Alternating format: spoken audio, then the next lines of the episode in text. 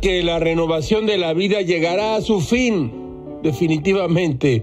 Pero mientras se acerca a ese final, Félix Salgado Macedonio se ha apuntado una vez más en la encuesta que la Comisión Nacional de Elecciones de Morena levantará para elegir de nueva cuenta al candidato del partido para la gubernatura de Guerrero. Resulta que que siempre sí hay una carpeta de investigación contra Salgado por abuso y violación. Finísima persona. Al mismo tiempo, Amílcar Sandoval dejó la contienda. Abrázame, hermano, eres un patriota. Estos detalles no se olvidan nunca. Giga no entiende nada y rinde la plaza. La Comisión de Honor y Justicia de Morena exoneró a Salgado de las acusaciones en su contra, les llamó agravios, pero ordenó repetir el procedimiento y admite de nuevo a Salgado que dice así, compañeras y compañeros, estamos listos para participar en la encuesta que va a realizar nuestro partido Morena.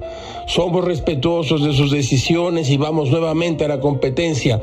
En la encuesta, Félix es la respuesta. ¡Ay, toro! Ay Dios, dice Gilgamesh, el cinismo como programa político. ¿Para qué reponen un procedimiento solo para bajar a Milcar? Por lo demás, las encuestas de Morena, cuya metodología y muestras nadie ve, son lo más parecido a las marcas piratas. Se nota de lejos que son falsas. Todo es muy raro, caracho, como diría Paul Valéry. Lo que ha sido creído por todos siempre y en todas partes tiene todas las posibilidades de ser falso.